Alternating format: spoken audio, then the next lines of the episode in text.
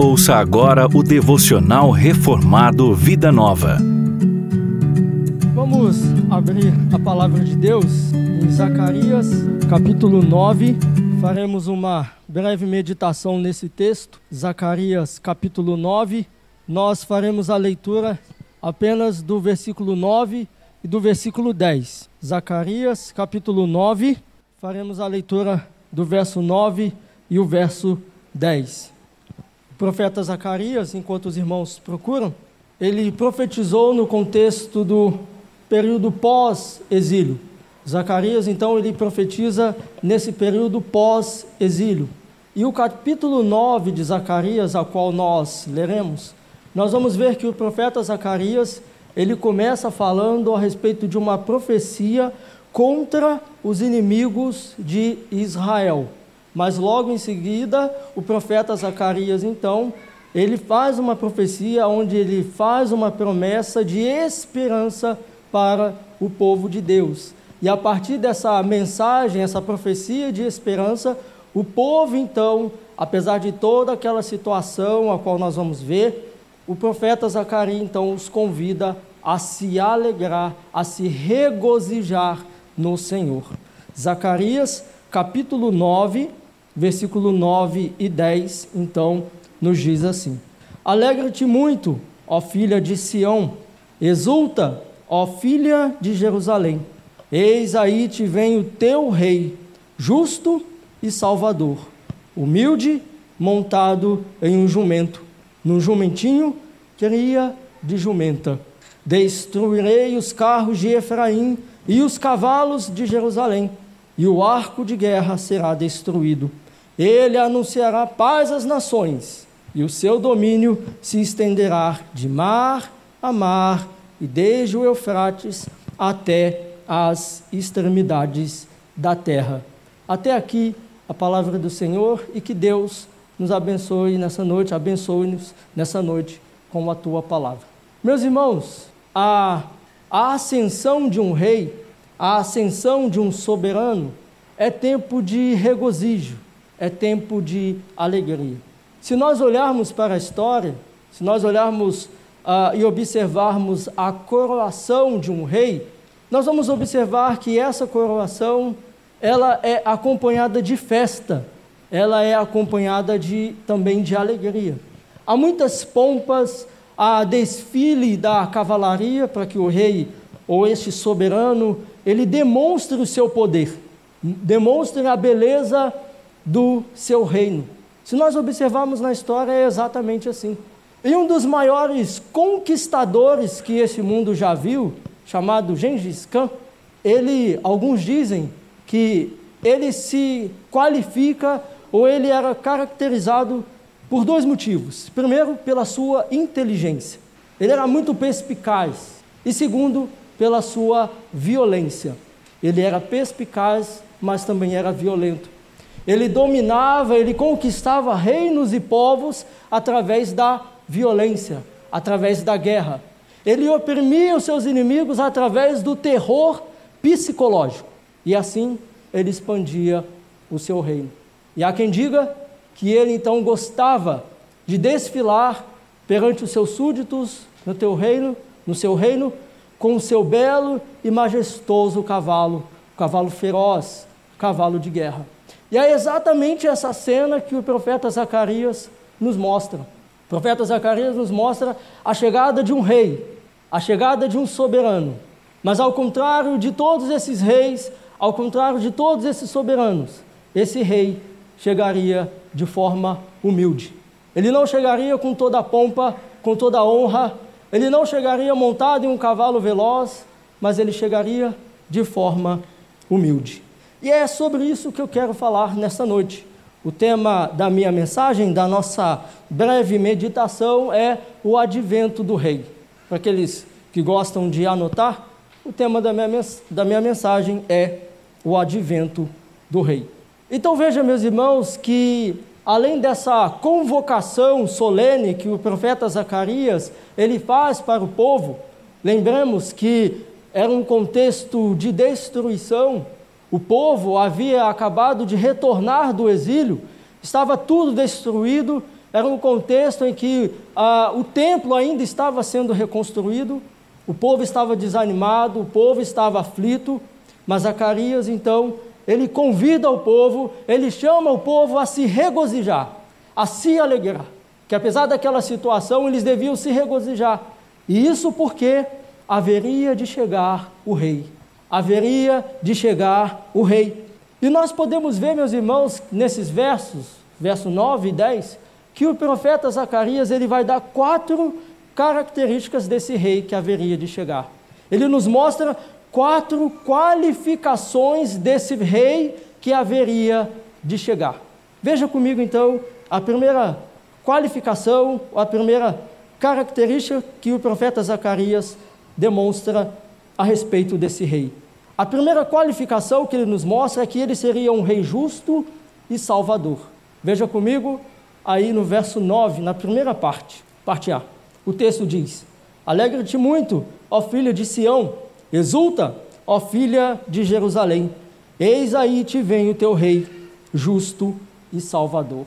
Então veja que a primeira característica desse rei é que ele seria um rei justo e salvador.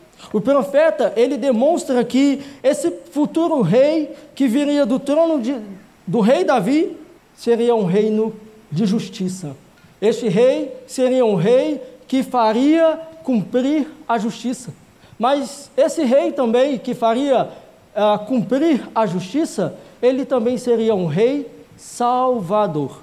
Ele não só executaria a justiça, mas ele também seria um salvador. Este rei que o profeta Zacarias nos mostra, este seria um rei que protegeria os seus súditos. Ele estaria com os seus súditos no momento de perigo, no momento de aflição, no momento de necessidade. Ele seria um rei justo, mas também seria um rei salvador. A segunda qualificação que o profeta Zacarias nos mostra é que ele seria um rei humilde. Veja aí ainda no verso 9, na parte B. Humilde, montado em, em um jumento, no jumentinho, cria de jumenta. Então veja, meus irmãos, que apesar de, além de ser um rei justo, além de ser um rei salvador, ele também seria um rei manso e humilde. Ele seria um rei manso e humilde. A ideia aqui, meus irmãos, não é uma ideia de pobreza em si, mas a ideia é que este rei, que o profeta Zacarias demonstra, é que esse rei não chegaria como um conquistador. Nós sabemos, ou se nós olharmos algumas passagens, nós vamos ver que é costume dos reis chegar no seu cavalo, chegar de forma majestosa. Aliás, não há nenhuma, nenhum texto que nos mostra que um rei chegou em um jumentinho. Mas este rei, profetizado por Zacarias, chegaria numa jumentinha. E meus irmãos, quando um rei, ele chega em toda a sua pompa, com toda a sua cavalaria, ele fica distante do povo. Ele fica longe do povo. Mas esse rei, ele estaria próximo do seu povo ele estaria mais perto do seu povo. Então, essa é a segunda característica desse rei. E a terceira característica que o profeta Zacarias nos mostra é que este seria um rei de paz. Ele seria um rei justo, ele seria um rei salvador, ele seria um rei humilde, mas ele também seria um rei de paz. Veja aí comigo a partir do verso 10: Destruirei os carros de Efraim e os cavalos de Jerusalém e o arco de guerra será destruído. Ele anunciará paz às nações. Meus irmãos, dizer que este rei seria um rei de paz não significa dizer que ele seria um pacifista, a título de exemplo, como Mahatma Gandhi. Ele não seria um pacifista. Mas, meus irmãos, esse rei não seria um rei de guerra. Este rei, ele buscaria paz e agiria com bondade para com o seu povo.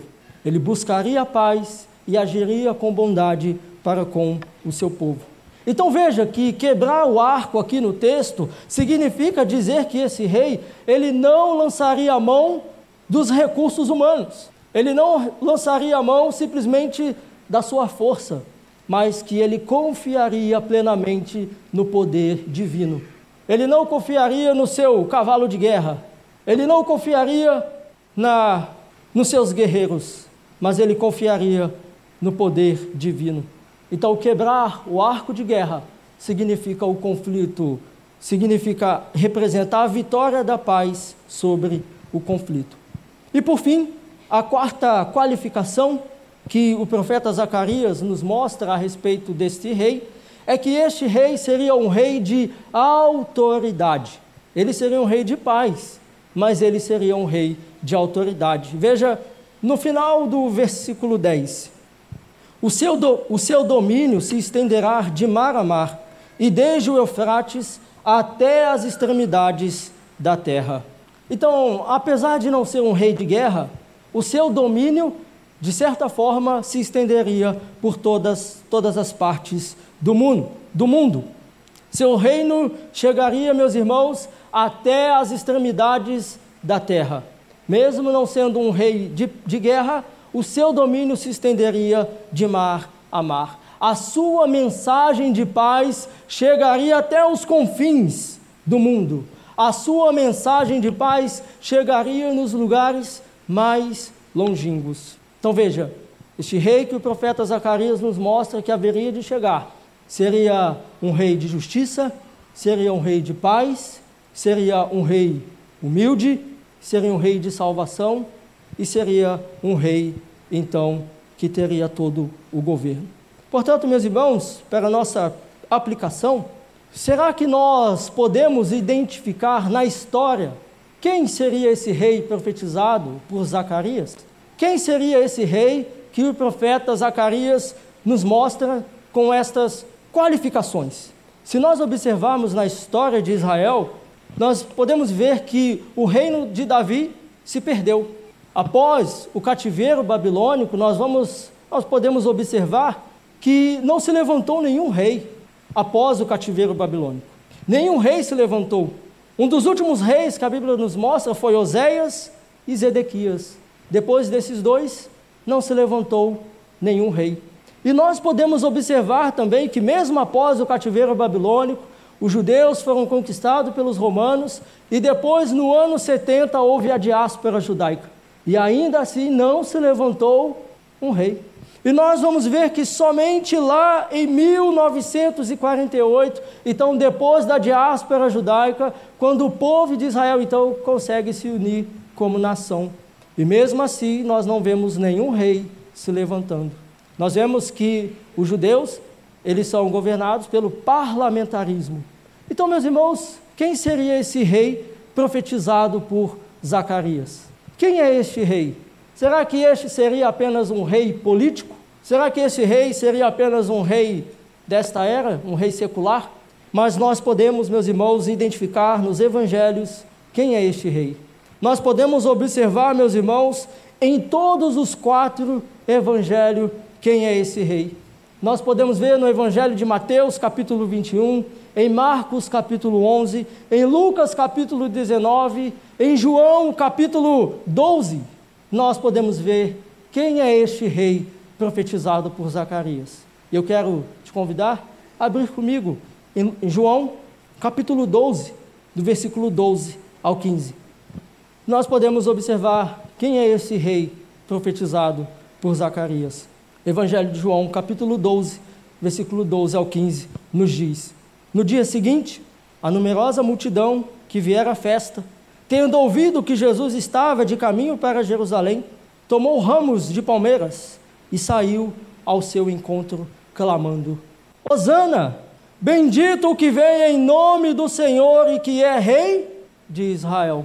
E Jesus, tendo conseguido um jumentinho, montou segundo está escrito: Não temas, filha de Sião, eis que o teu rei aí vem, montado em um filho, em um filho de jumenta.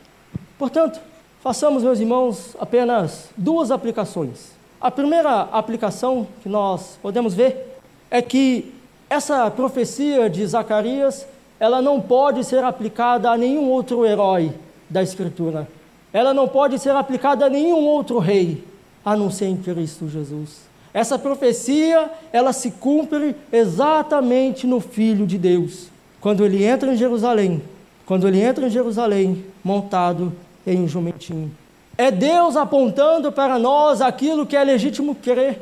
Deus está apontando para nós que quando Ele faz uma promessa, a sua promessa se cumpre. Ele cuida para que aquilo que ele disse pela boca dos seus profetas se cumpra exatamente da forma como ele disse. Quando Jesus então entra em Jerusalém, assentado em um jumentinho, Deus está dizendo para nós: Eis aí o seu rei, creia nele. Portanto, meus irmãos, o versículo 9 de Zacarias, como nós acabamos de ler, ele já se cumpriu. Essa é a nossa primeira aplicação. Deus já enviou o seu Filho, o nosso Rei prometido, aquele que salvaria-nos dos nossos pecados, aquele que morreria pelos nossos pecados, aquele que veio como um bebê, como um homem simples, andou como um homem simples, sentiu dores, sentiu fome, sentiu sede, morreu, ressuscitou, está à destra de Deus Pai. Essa profecia do versículo 9 de Zacarias já se cumpriu. Mas, meus irmãos, a segunda aplicação, nós podemos ver que ainda há uma promessa a se cumprir. O versículo 9 de Zacarias já se cumpriu, mas o versículo 10 de Zacarias ainda não se cumpriu. E esta, meus irmãos, é a segunda aplicação. Há uma promessa de Deus para se cumprir para o seu povo. Ainda que nós, como seus servos, tenhamos a verdadeira paz em nossos corações, meus irmãos, ainda não há absoluta paz entre todas as nações, como Zacarias nos mostra, que esse rei estabeleceria a paz. Ainda não há, meus irmãos, absoluta paz. Ainda que ele possua toda a autoridade, conforme o Evangelho vai nos mostrar, Mateus capítulo 28, mais especificamente, ainda que ele tenha toda a autoridade no céu e na terra, o seu domínio ainda não foi plenamente concretizado.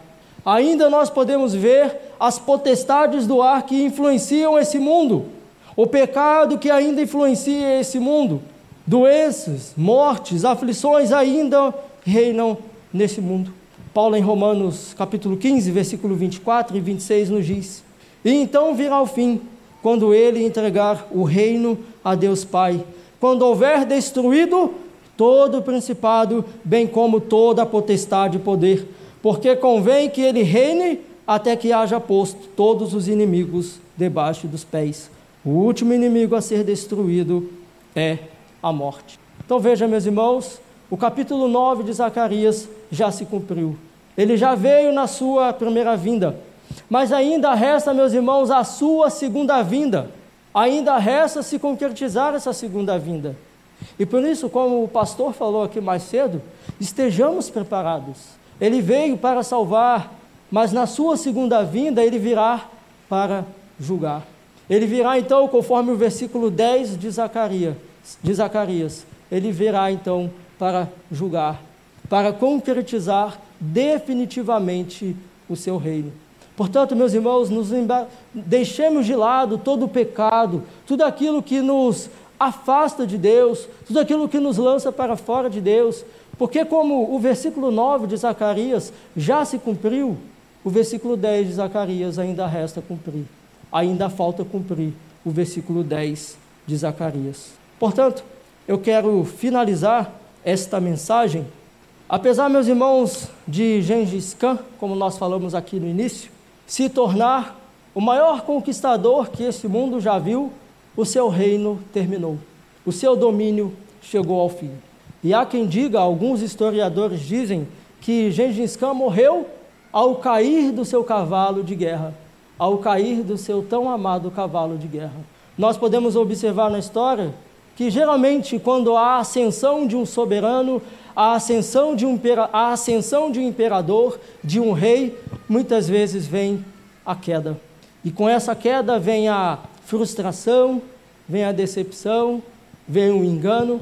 E por isso, meus irmãos, não coloquemos a nossa confiança em poderes humanos. Não coloquemos a nossa confiança em governantes desse mundo. Não coloquemos a nossa confiança naquilo que os poderosos prometem. Coloquemos a nossa confiança no Rei Jesus. Descansemos apenas neste Rei. O seu reino jamais terá fim. O seu reino jamais será fim, terá fim.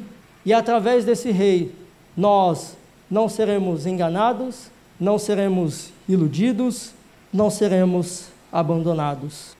Coloquemos, meus irmãos, a nossa fé no Filho de Deus, no Rei que tem toda a majestade.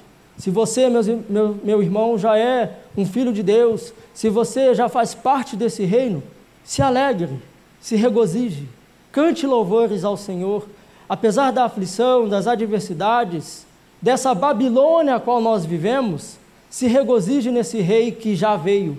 Assim como o povo de Israel esperava o rei que viria, colocar, colocaram a sua confiança no rei que viria, coloquemos a nossa confiança no rei que já veio e que prometeu um dia voltar para nós.